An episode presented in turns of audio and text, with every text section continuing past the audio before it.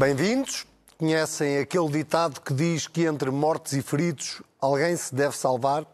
Pois na política nacional há fundamentadas dúvidas sobre se esta teoria se aplica. Depois da arruaça pública entre o Primeiro-Ministro e o Presidente da República, dividem-se as apostas sobre quem é que ri por último. E será que ri melhor?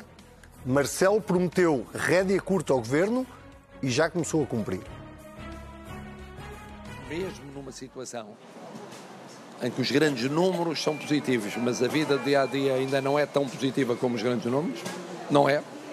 Eh, os portugueses fazem o esforço que fizeram em relação aos bancos alimentares.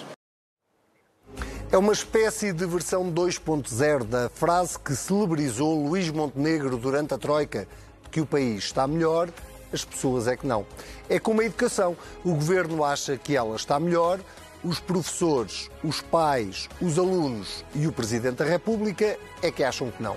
Esta semana, quando promulgou a lei da vinculação dos professores, Marcelo fez questão de deixar um recadinho por escrito a António Costa, que reza mais ou menos assim: importaria que o ano letivo de 2023-2024 não fosse ao menos para alguns alunos e famílias mais um ano acidentado, tal como foram, por razões muito diversas, os três que o precederam. Mas não insistam, o Presidente não vai dizer mais nada sobre a crise política. Ou melhor, o que tem a dizer agora vai ser expressado por linguagem corporal. Sobretudo quando estiver Marcelo e António Costa, os dois no mesmo espaço físico. Não vou comentar Falaram essa matéria cobriram os acontecimentos, portanto, como cobriram, têm imagens, sabem o que se passou. Isto está tão mal, tão mal, tão mal, que vocês nem imaginam quem é que reapareceu esta semana. Naturalmente, quando olho para o país, fico perplexo com o que vejo. Acho que os portugueses merecem melhor.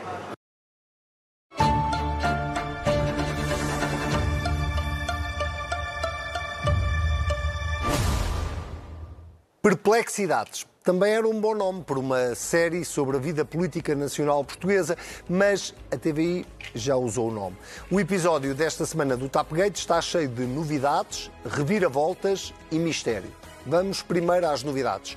João Galamba, o ministro que já era antes de o ser, voltou das trevas cheio de autoconfiança condições para continuar no governo, então não me vê que estou com imensas condições para continuar. Como é que tem condições para continuar no governo depois do que disse o Presidente da República? Nada a acrescentar. Como é que é ser um ativo tóxico do governo, Sr. Ministro? Olha, eu não tenho nada a acrescentar, eu tenho, eu não tenho nada a acrescentar. Vou repetir e não direi mais nada. Eu não tenho nada a acrescentar. Como é que entende que tem condições para continuar depois do que disse o Presidente da República? Mas até quando é que vai continuar no governo? Acha que neste momento a sua presença no governo não enfraquece mais a figura do Primeiro-Ministro? Eu sobre essa matéria se me deixar falar, vou dizer apenas isto. Nada tenho a acrescentar sobre esta matéria, para além do que já foi dito pelo Sr. Primeiro-Ministro. Sobre as reviravoltas, o presidente da Comissão de Inquérito à TAP fartou-se. Jorge Seguro Sanches não papa grupos e decidiu não brinca mais. A forma como foi questionado, de uma forma até deselegante, o meu papel no cumprimento do mandato da Comissão leva-me a questionar se continuo a ter as melhores condições para o fazer. Pedi agora ao Sr. Vice-Presidente Paulo Rios de Oliveira para me substituir na condução dos trabalhos. E desejo a todos um bom trabalho, que hoje já não estarei aqui. E por fim, o mistério. O diretor dos Serviços Secretos foi ao Parlamento esta semana falar com os deputados à porta fechada para dizer basicamente que foi ele que mandou ir buscar o computador do adjunto de João Galamba e que só fez isso porque ninguém tinha roubado nada a ninguém. Porque se fosse um roubo, ele tinha naturalmente que chamar a polícia. O que é estranho, dado que quer João Galamba, quer António Costa acusaram publicamente Frederico Pinheiro de ser um gatuno.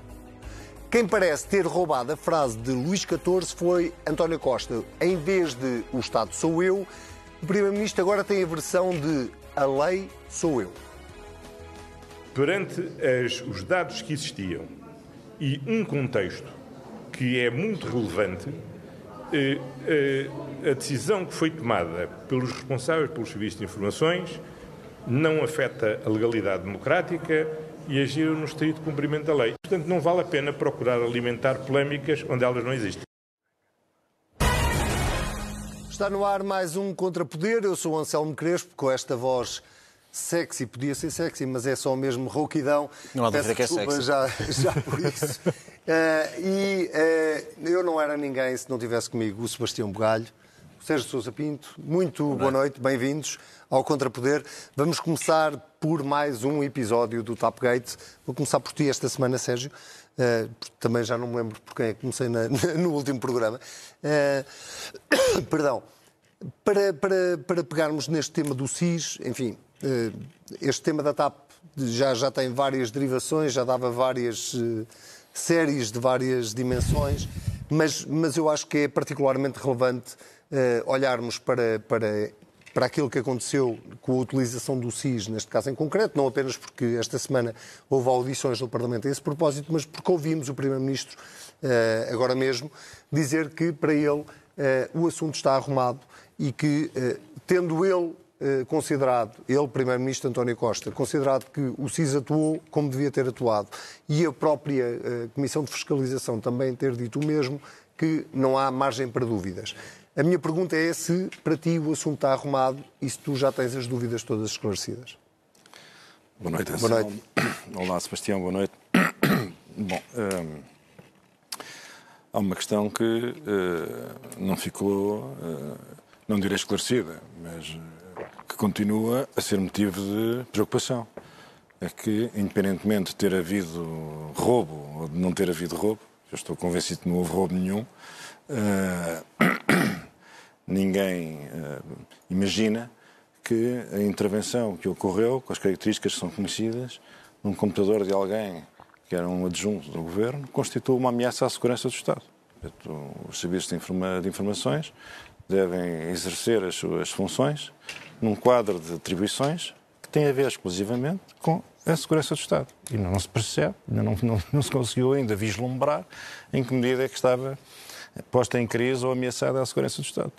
E, portanto, eh, eu acho que eh, não há muito a inquirir, não há muito que seja necessário apurar. É preciso é não escamotear a gravidade do que aconteceu. Quando dizes não há muito a inquirir, é para ti está claro que o SIS atuou fora da lei? Bem, eu acho que o SIS atua claramente fora da- do quadro de atribuições que a lei lhe con- confere. Isso para mim é algo que não, não participei na, na- na- na- tal reunião à porta fechada, mas aquilo que veio ao público na sequência dessa reunião não me permite inferir que o SIS tenha considerado que estava em causa a segurança do Estado, que é o único caso em que o SIS pode ter intervenção. Recolher a informação, analisar a informação, tratar a informação em matérias atinentes à segurança do Estado. Porque se o SIS eh, intervém ainda da, da forma, enfim, eh, convenhamos que minimalista, quase pou- pou- pouco significativa, como seja ir recolher um, Um computador. um computador, eh, para todos os efeitos, quando um cidadão, ex-adjunto, não adjunto, seja quem for, qualquer um de nós, quando é interpelado por um, alguém que se identifica como um agente dos serviços de informação e que pretende eh, alguma coisa, ter acesso à informação, à documentação, a um computador, a um telemóvel, ou quer que seja, bem, evidentemente que isto há uma forma de coação, há uma forma de coação que está, eh, que é indissociável dessa, dessa, dessa inquirição. E, e, e se isto aconteceu neste caso, temos que nos interrogar. Então, mas isto vai acontecer em mais casos?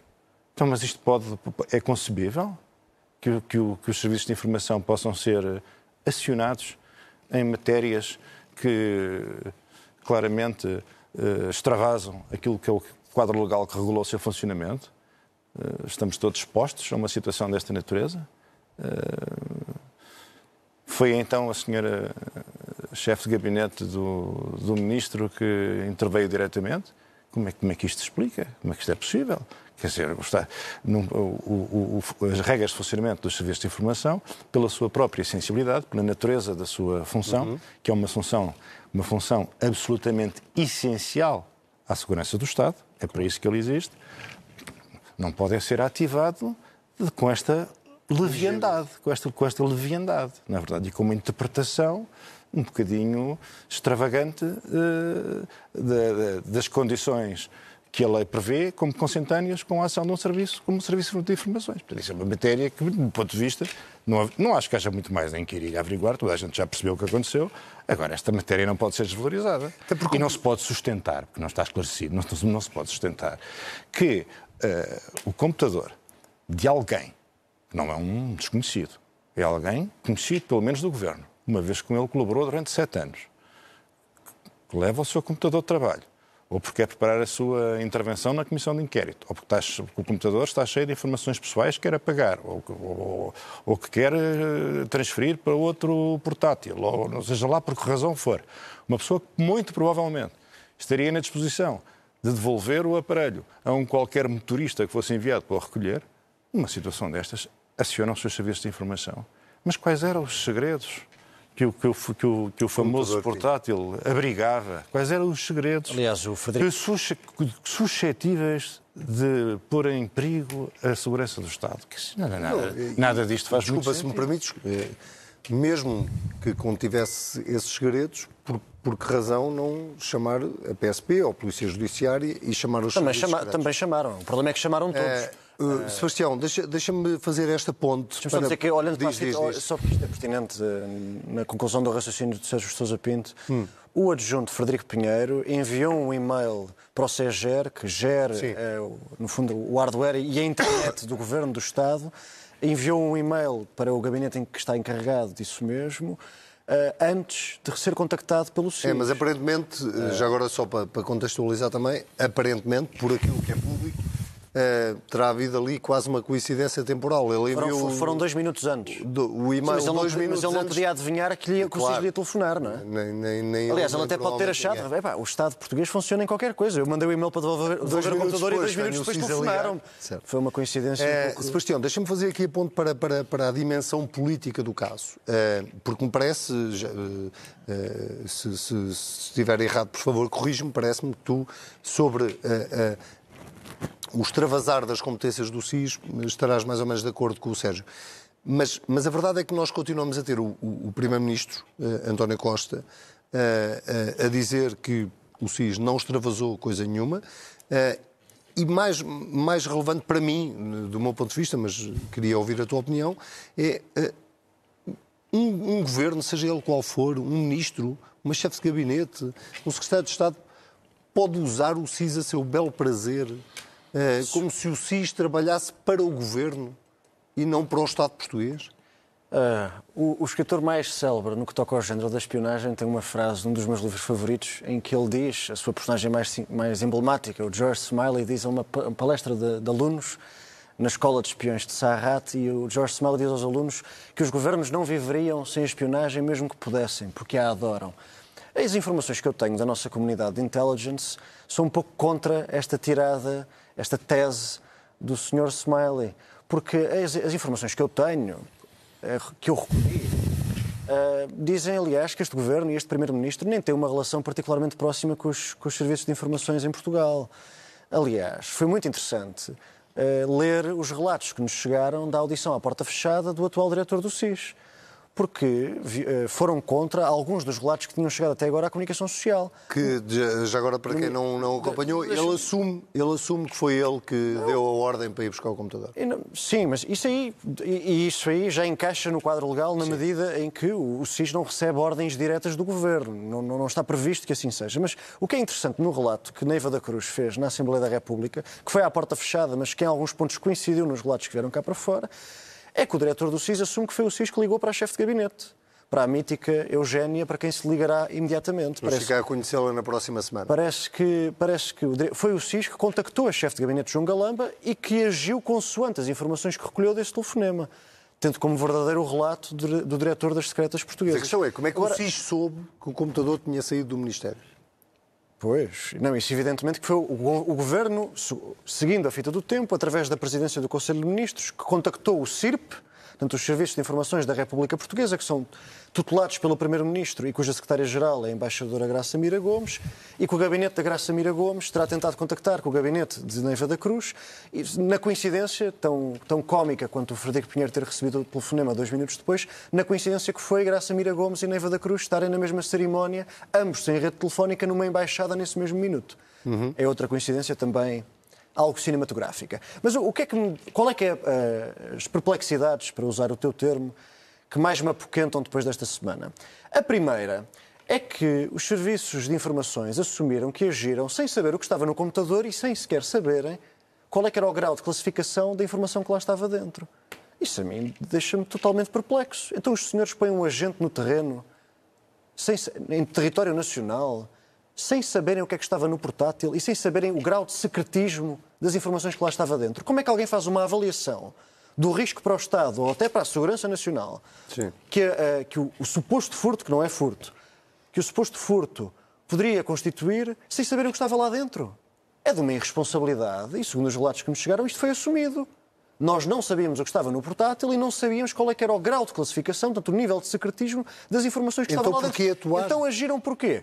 Essa é que é a questão que fica no ar. Mas o que, o que ficou claro da audição que foi tida à porta fechada, onde nenhum de nós os três estava, mas cujos relatos tomamos como, fi, como fidedignos, é que o CIS assume essa responsabilidade. Mas há também outra perplexidade, indo à política, antes de devolver a, a palavra ao Sérgio, que é, eu creio que o Primeiro-Ministro está a quebrar várias práticas que ele próprio instituiu. Várias. Mas como?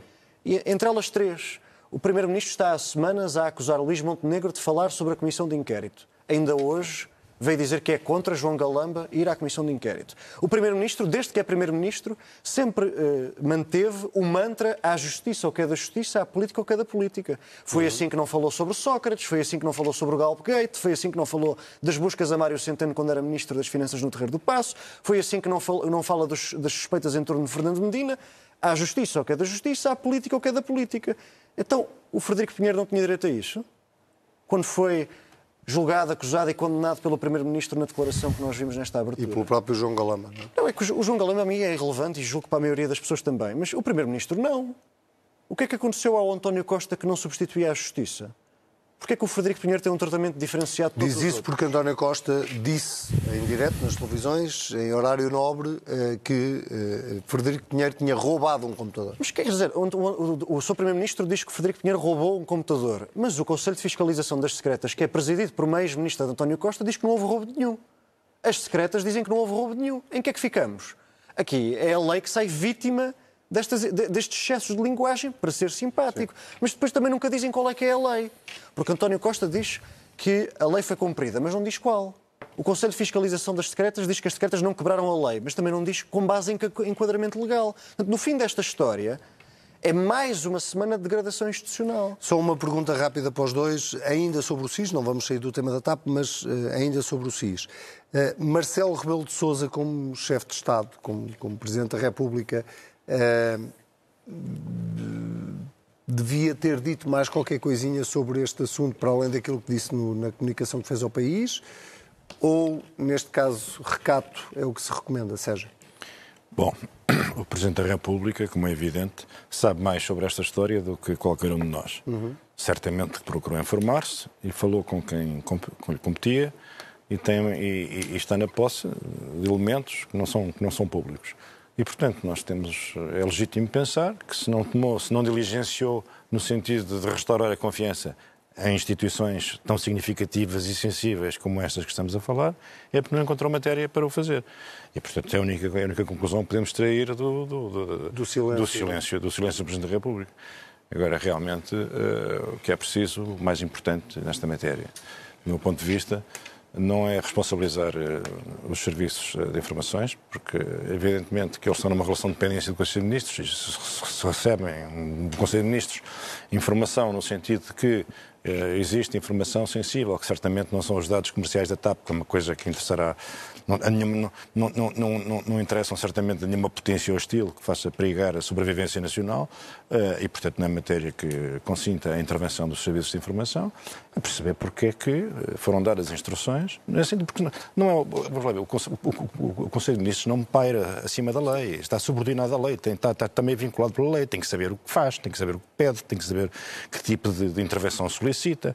Uh, e, e, o, o, que é, o que é fundamental que resulte desta, desta, desta história deprimente, para mim é o mais grave de tudo, é o episódio que envolve uh, a intervenção dos serviços de informação uh, no, no, no, processo de recuperação do, do, do portátil uh, para, para, para, preservar a existência de Portugal.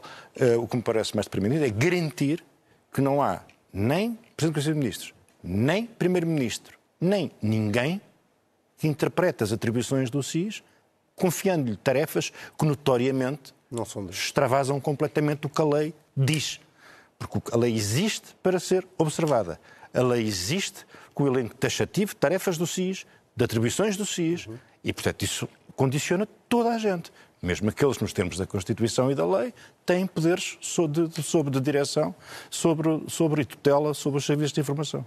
É. Para restaurar a confiança na sociedade, porque é um Estado de Direito. Uh, Sebastião, um de direito. sobre Marcelo, queres dizer alguma coisa? Podemos avançar. Não, em relação ao Presidente da República, julgo que teria sido apropriado convocar o Conselho de Estado apenas para o ouvir, não precisava de pôr, de referir a dissolução na convocatória, na ordem de trabalhos do Conselho de Estado, e também chamar os partidos, porque todas estas controvérsias tem como origem a Comissão Parlamentar de Inquérito. Sim. Portanto, chamar ao Palácio de Belém os partidos políticos que têm assento parlamentar, escutar as suas lideranças de bancada ou as suas lideranças institucionais, no meu entender, teria sido apropriado. Caso contrário, é só um gelado e um discurso. E eu acho que a situação já ultrapassou a gravidade dos gelados e só dos discursos. É, por falar em gelados, é, há um gelado a derreter no governo, a metáfora é minha, que é João Galamba, não é? Não sei. É, que apareceu ou reapareceu esta semana com, enfim, com, com, com aquela frase curta de, de, de quem está, está muito confiante para, para continuar no governo.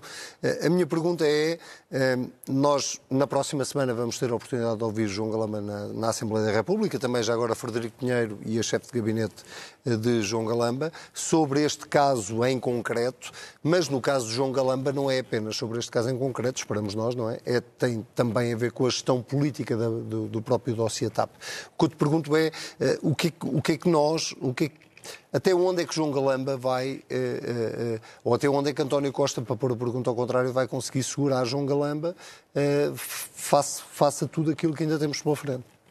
A não ser que haja um erro crasso que nós ainda não sabemos, como por exemplo, vou dar aqui um exemplo sem qualquer tipo de informação Sim. privilegiada. Mas vamos imaginar que o Frederico Pinheiro não estava credenciado para ter, para ter acesso ao, ao nível de informação e de classificação que tinha naquele portátil. Vamos imaginar que o, que o, ministro, que tem a obrigação de credenciar o seu adjunto, que não o fez. Eu acho que nesse cenário o João Galamba não tem condições políticas nenhumas para continuar no governo e que o Presidente da República se vai fazer ouvir. Caso contrário, a manutenção e a continuidade de João Galamba não é um cenário assim tão descabido, por mais que eu discorde dele. E, aliás, o Sr. Presidente da República já fez tudo aquilo que podia para que o ministro não continuasse ministro. Fez algo que nunca tinha acontecido em democracia. Fez uma nota por escrito de um chefe de Estado a dizer ao chefe de governo que não queria um ministro na, na equipa e no executivo. Honestamente. Sim, mas, que, mas que imagem. Nós, nós temos, é um bocadinho. É mesmo, vou deixar para o Sérgio pensar também na, na resposta. Eh, eh, eh, o meu, o meu tema é mais este. É que, como é, como é que pode um ministro, depois disto tudo que aconteceu e de tudo o que ainda vem a acontecer, como é que pode um ministro a seguir sentar-se com uh, um potencial comprador da TAP, ou com os sindicatos? Ou com, qual é a posição política que João Galamba tem neste momento para negociar o que quer que seja ou para decidir o que quer que seja? eu não estou a defender o ministro João Galamba, Sim. mas enquanto o doutor António Costa decidir que João Galamba fica ministro e se acoplar ao futuro político do seu ministro, não vejo razões para ele não continuar ministro. Portanto, quando é... olhamos para João Galamba, olhamos para António Costa. É, é esse o ponto. Seja. É, de certa maneira é, porque uh, nós não sabemos se as relações entre o Presidente e o Primeiro-Ministro estavam já deterioradas. Uh, porque é que elas deterioraram? Temos uma ideia. Uhum. O, o Presidente, nos últimos meses, uh, fustigou uh, o governo com as referências insistentes aos seus poderes constitucionais. E os poderes constitucionais a que ele se referia era evidentemente o poder de demitir o governo ou dissolver a Assembleia da República e isso terá gastado o governo, o primeiro-ministro. Não sabemos se o primeiro-ministro decidiu um enfrentamento com o presidente e se uh, João Galamba sobreviveu sem saber bem como, na, na, porque nem como, só porque foi um joguete neste, neste braço de ferro entre as principais figuras do Estado. Não sabemos, isso é, podemos apenas especular. Ou então se realmente o primeiro-ministro estava convencido de que uh, as condições políticas de, de, de, do ministro para permanecer no exercício das suas funções permaneciam impecáveis, não é verdade? Agora, o que parece evidente é que António Costa e o Ministro, neste momento, estão profundamente. São uma coligação. São, são, são uma, não, é mais do que uma coligação, quer dizer, são. São, são a mesma pessoa. Amarraram o seu destino. A mesma político. pessoa, a persona política. Amarraram, amarraram o seu destino um ao outro. portanto, eu diria que o Ministro João Galamba é dos ministros que está numa posição mais uh, sólida no é, governo. É exatamente Ele é inamovível, porque Sim. a partir do momento em que, neste momento, surgisse uma situação qualquer de outra natureza que pusesse, que, que, reintroduzisse o tema Galamba e a crise Galamba, isso seria evidentemente uh, algo que fortaleceria imensamente o Presidente da República, que dar-lhe eh, razão, razão retroativamente exatamente. e deixava o Primeiro-Ministro muito maus lençóis. Isso parece-me parece evidente. Muito bem, antes, pode, de, antes de avançarmos, uma nota muito rápida sobre uh, o, a própria condução dos trabalhos desta Comissão de Inquérito, uh, Sebastião, que é, uh, não me lembro, quer dizer, já, já assisti a várias comissões de inquérito, não me lembro do Presidente da Comissão de Inquérito ter batido com a porta. Eu acho que aconteceu uma vez com e ficarmos com, todos com sempre... Matos Correia. Não, não estou a dizer que nunca aconteceu. Eu é que não me lembro, Sim. mas eu, a minha provetidade já não me permite lembrar de tudo. Uh, é que de repente temos o Presidente da Comissão de Inquérito a bater com a porta sem perceber muito bem porque é que ele bateu com a porta eh, e, numa fase bastante crítica da Comissão de Inquérito. Eh, pois, eu, eu, tenho um imenso respeito pelo Jorge Seguro Sanches e cumprimentei aqui a sua ida para a presidência da Comissão de Inquérito e o seu comportamento enquanto Secretário de Estado da, da Defesa. Agora, eu digo isto com o maior respeito, não quero ofender ninguém. Eu é difícil acreditar que o presidente da Comissão de Inquérito, agora ex-presidente, se demitiu por causa de um à parte com o microfone desligado em que um deputado do PSD lhe disse que ele não era sério e porque os deputados não queriam audições à segunda e à sexta-feira. Parece-me que esses assuntos são um bocadinho laterais em comparação com aquilo que realmente fez com que Jorge Seguro Sanches se demitisse. Tens eu, uma ideia sobre o que Eu não sei o que é que levou o deputado do PS a abandonar as funções da coordenação de trabalho, da coordenação não, da presidência dos trabalhos da CPI. Agora, há uma coincidência temporal e cronológica que é indesmentível. Quando o Partido Socialista mudou de estratégia na Comissão de Inquérito, Jorge Seguro foi-se embora. Ou seja, quando o Partido Socialista começou a votar contra requerimentos de documentação, votar contra uh, audições, quando o Partido Socialista começou a querer uh, antecipar ao máximo a conclusão da Comissão de Inquérito e fê-lo de uma forma muito, muito pouco discreta, Jorge Seguro Sanches não se mostrou E agora temos até o Primeiro-Ministro a dizer que Portanto, nem percebe porque é que João Galamba vai à Comissão de Inquérito. Hoje o Presidente Missionário da CPI dá uma entrevista ao Expresso em que o título é Os inquéritos não servem para receber ordens dos partidos. Se ele estava a falar do dele, pareceu. Uh, Sérgio, muito rapidamente, só, só uma nota sobre a imagem que tudo isto junto passa, de todos estes três temas que já passamos aqui da TAP hoje. SIS, a posição de João Galamba e a posição de um ministro no governo. E agora a própria condução dos trabalhos de, de, de uma comissão de inquérito tão relevante como esta da TAP. Quer dizer, eh, isto, isto não desgasta a, eh, a, a, imagem das instituições? Bem, eu, eu, eu, acho, eu acho que não. Para dizer a verdade, acho que não. E acho que não por uma razão. Porque é da natureza da democracia este tipo de, de, de dificuldades estas dificuldades são tratadas com total transparência dentro do país. A oposição diz o que pensa, o Partido Socialista diz o que pensa, o Presidente da Comissão diz o que pensa, o Presidente e o Primeiro-Ministro dizem o que pensa. Nós aqui sentados Dizemos, aquilo, que dizemos aquilo que pensamos. É a democracia a, a Comissão de Inquérito está a cumprir o seu trabalho. É por estar a cumprir o seu trabalho que estas dificuldades vão emergindo se ela estivesse asfixiada, se ela estivesse controlada, se ela estivesse sob tutela, se ela estivesse. Então aí a democracia podia, podíamos ter a ilusão de que tudo estava a correr bem. Mas não, a democracia é, é esta, é esta, esta, confusão, esta confusão e estes problemas são inerentes à democracia, que é um regime conflituoso. Uh, portanto, eu não, não, não, não, não, acho que seja motivo para agora ao menos, derramarmos uma nota, lágrimas pelo Uma nota positiva. Deixa-me só dizer, já que estamos a falar de coisas inerentes à democracia sobre o funcionamento dos partidos, eu tenho que, tenho que falar sobre isso. Foi algo que aconteceu hoje. Uh, o suposto cerco. Não, já lá vamos. Estás-me a estragar, estás-me a estragar o alinhamento todo. falar do suposto cerco. Vamos falar do suposto eh, cerco, sabes onde? No Quem Vota desta semana.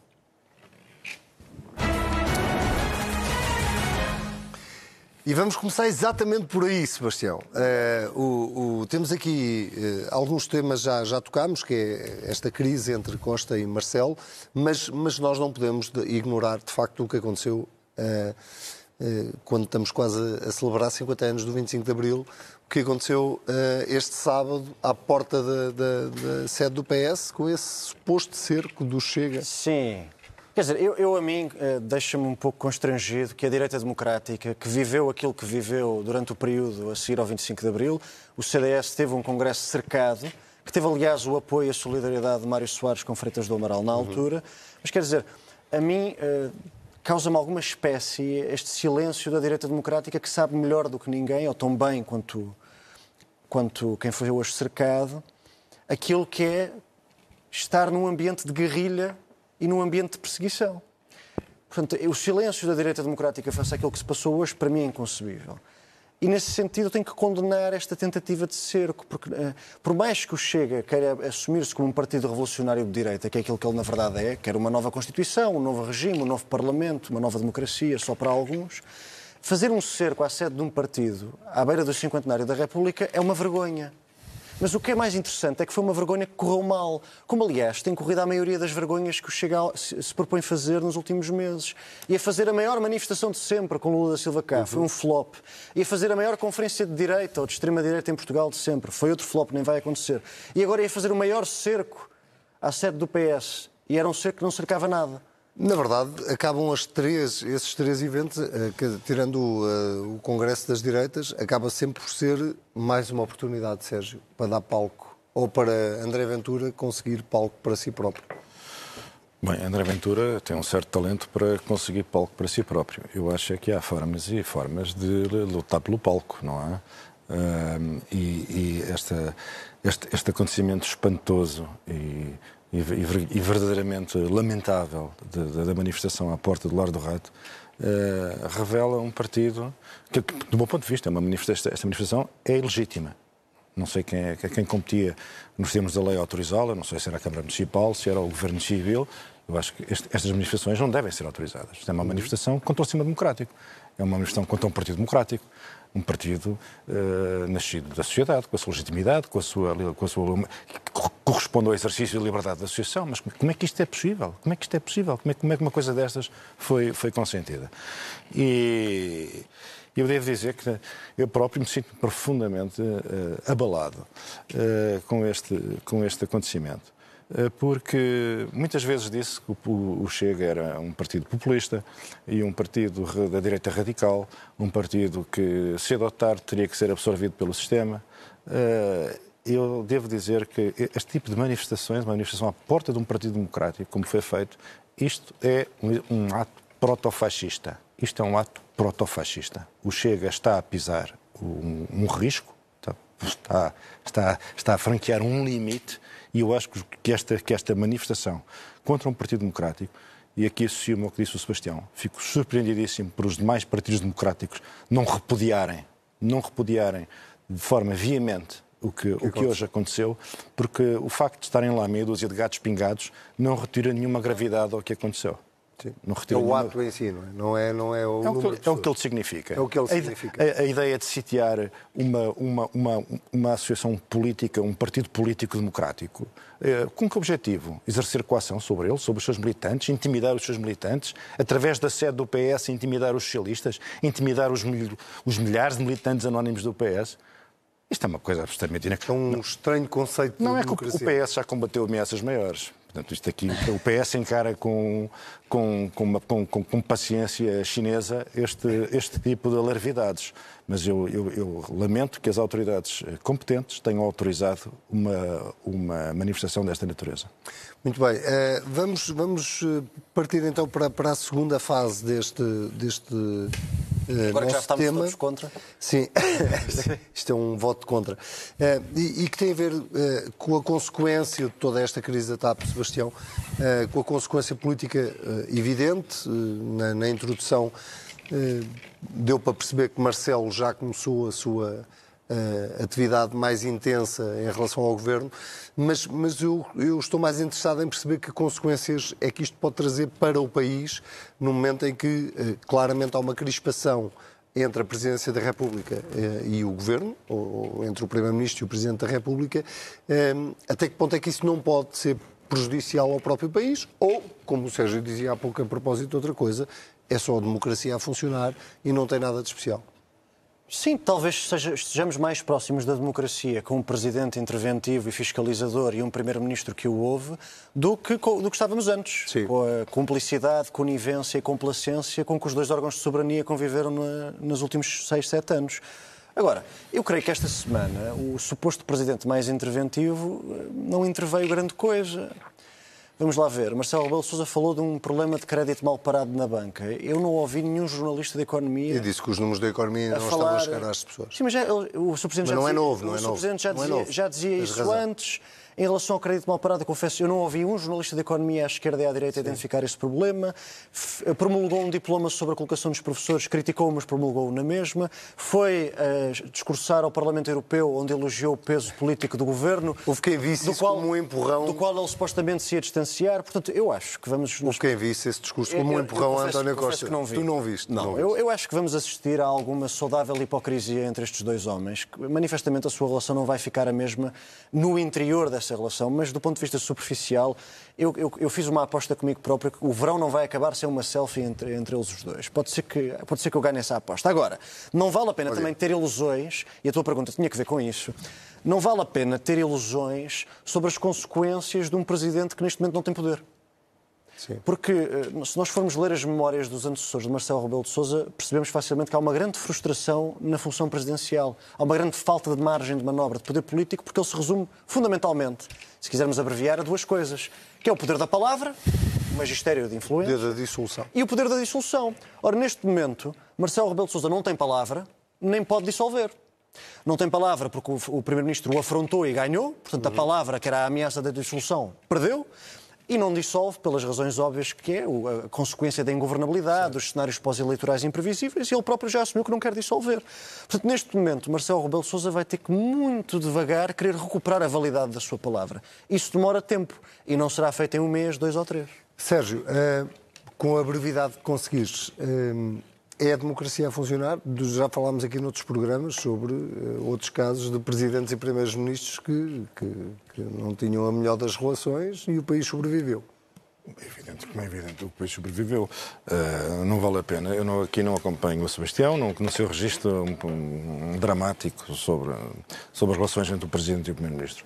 O Presidente e o Primeiro-Ministro não têm que. Uh, Não dá sempre a tirar selfies. não, quer dizer, tem que ter relações funcionais, tem que, tem que conseguir. Isso vai continuar a tem, tem, que- tem que ser capaz de trabalhar em conjunto. Falávamos há pouco do episódio do SIS, certamente que o, que o Presidente da República, eh, mesmo mandando cadeia, candeias às avessas com o Primeiro-Ministro, já, já falou com o Primeiro-Ministro sobre, sobre isto. E, portanto, quer dizer, nem tudo o que é essencial, eh, as relações entre o Presidente e o Primeiro-Ministro mantêm-se funcionais. O Presidente vai eh, continuar a tirar dardos em direção ao Governo, o Governo a fingir que não, não, não, não viu.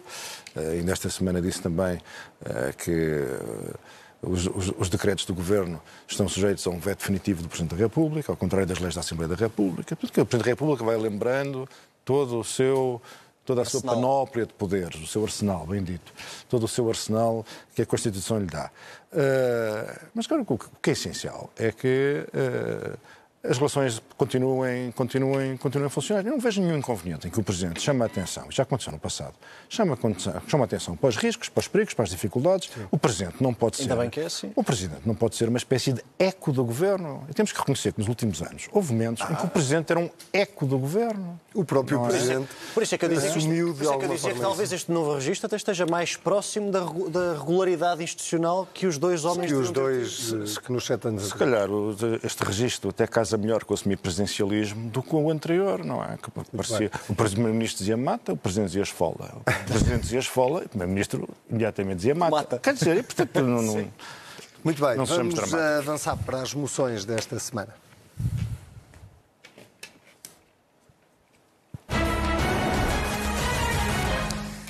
Sérgio, eh, Sérgio não, vou começar pelo Sebastião. Sebastião, Sim. começas tu? Fa- A minha moção de censura é um homem que tem passado entre as gotas da chuva ao longo de toda esta polémica. Ele esteve debaixo de fogo semanas a fio e hoje eu vou aqui relembrar a sua existência, eh, que é o Fernando Medina. Sim. Fernando Medina conseguiu um fantástico resultado orçamental, muito próximo do superávit, num ano de enormes dificuldades para as famílias e também para o Estado. Em 2022 tivemos mesmo quase excedente orçamental outra vez. Não tivemos, mas estamos mesmo ali resvés Campo de Ourique. E esta semana, que, que agora findou, hum, foi publicado um relatório do Conselho de Finanças Públicas sobre a execução orçamental do ano passado, 2022, Sim. onde Medina teve aquilo chamado brilharete. E é mais uma prova de que as contas certas, afinal, não estão assim tão certas. Porque se nós lermos, o relatório é público, está disponível para os nossos telespectadores, se nós lermos com atenção o que o Conselho de Finanças Públicas diz sobre a execução orçamental do tal brilharete, do tal quase excedente orçamental, lemos aqui que no segundo ano, estou a ler, de implementação do PRR, a execução de 2022, onde houve o fantástico brilharete de Fernando Medina, aproximou-se dos 800 milhões de euros, ou seja, menos de um quarto do previsto no orçamento do Estado. Ou seja, fez-se um brilharete, tivemos quase superávit, mas a execução do plano de recuperação e resiliência, a tal bazuca, afinal foi um tirinho, com um quarto da execução que estava prevista no orçamento. Assim, é fácil fazer brilharetes, mas não é fácil ajudar a economia. Sérgio, a tua moção também é de censura esta semana. É, a minha moção é de censura e tem a ver com mais esta, eh, esta salva, este fogo de barragem contra, contra os fumadores, é verdade, em nome, em nome da saúde, a saúde de terceiros, a saúde dos fumadores, a saúde em geral, a saúde como valor absoluto, a saúde eh, como eh, enfim, fixação do, do, do poder político. Eh, Eu devo dizer assim, os, os os- os- fumadores estão habituados a esta perseguição, já, já começou há muitos anos, Eh, é uma perseguição desproporcionada, eh, nem sempre necessária, poucas vezes eh, adequada às suas, aos seus resultados. Basta olhar a modéstia de resultados ao fim de décadas de luta contra, contra os fumadores. Repare-se que eu não estou aqui a fazer apologia do tabaco. Sim, sim, sim, Os- São tabaco- dois assuntos diferentes. São dois assuntos inteiramente diferentes. O tabaco é nocivo à saúde e é muito melhor não fumar do que fumar, eh, como é evidente. Agora é preciso perceber que esta perseguição aos fumadores é uma perseguição a uma minoria. E quando, quando estamos diante de perseguições a minorias, temos que ser muito cautelosos. Porque realmente impossibilitar ou dificultar a compra de cigarros, de tabaco em geral, eh, dificultar a venda, de, de- de dificultar o consumo, agravar as condições de consumo. eh, quer dizer, tudo isto é uma invasão da esfera de liberdade eh, individual de cada um. E o Estado tem que ter respeito por essa esfera de liberdade individual e tem que ter respeito pelos direitos das minorias. Não é possível. Não é, os, os não fumadores podem convencer-se que isto não lhes diz respeito. ou até achar que, bem, se fumar faz mal, justifica-se eh, violentar a liberdade alheia. Mas a verdade é que não se justifica nem se pode. Quando o Estado se mete em tudo, incluindo no- em hábitos pessoais perfeitamente lícitos, como fumar, o Estado tem uma, assume uma, uma- uma visão totalizante sobre a, so- sobre a sociedade sobre a vida das pessoas. O Estado mete-se onde não se pode meter, invade aqui territórios que não pode invadir. E os não fumadores devem lembrar-se de uma coisa: é que os não fumadores também fazem parte de uma qualquer minoria. Há certas coisas de que gostam, certas coisas que apreciam, certas coisas que valorizam. O tabaco é outra Se não coisa. for- quer dizer, e quando, quando, quando, quando a liberdade individual tende a ser esmagada, qual é o interesse de não se poder vender tabaco nas bombas de gasolina? Qual é, qual é o sentido disto? Onde é que está a proporcionalidade? Qual é a necessidade? Qual é a educação? Mas, ó, qual é a, Sérgio, tu educa... não achas que foi qual é a de- adequação Não achas que foi de propósito, E, portanto, só para desviar atenções das enormes polémicas com que o Governo tinha como viver esta semana? Não, achas que é não, inocente não. de repente lembrar-se Acho, que iam proibir acho, o tabaco nas bombas de acho, gasolina? acho, Meus amigos, acho. vão à conversa, E- mas temos e- que fechar. E, portanto, é só dizer isto, realmente. Termina, por favor. Não compete ao Estado identificar noções e conceitos de bem absoluto que podem ser impostos aos cidadãos, invadindo a esfera íntima das suas decisões lícitas. Não é possível. Porque quando fazemos isto, estamos a esmagar os direitos das minorias, estamos a esmagar a liberdade individual dos indivíduos e estamos a impor em crise a liberdade. Portanto, isto é algo que diz respeito não só aos fumadores, diz respeito a toda a gente. Tu não te importas de deixar o teu livro para a próxima semana, por favor? Que remédio, mesmo que remédio tenho eu. Eh, eu vou fechar, Sérgio Sousa Pinto, Sebastião Bugalho, muito obrigado. É um prazer ter-vos aqui. Nós temos o encontro marcado na próxima semana. Já que estamos a falar de tabaco, Nós esta semana despedimos com uh, uma banda americana, chama-se Cigarettes After Sex. Uh, não, uh, é uma banda que, que eu gosto particularmente. A música que estamos a ouvir chama-se Apocalipse, também acho que se podia uh, coordenar bastante bem com o momento político que estamos a viver. Tenham uma ótima semana. Já sabe, se quiserem voltar a ver o programa Contra Poder, nós estamos sempre em cnnportugal.pt. Se quiserem ouvir, é procurar-nos em qualquer plataforma de podcast. Tenham uma ótima semana.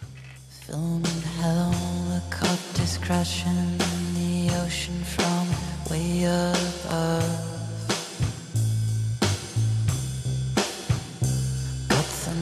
secure.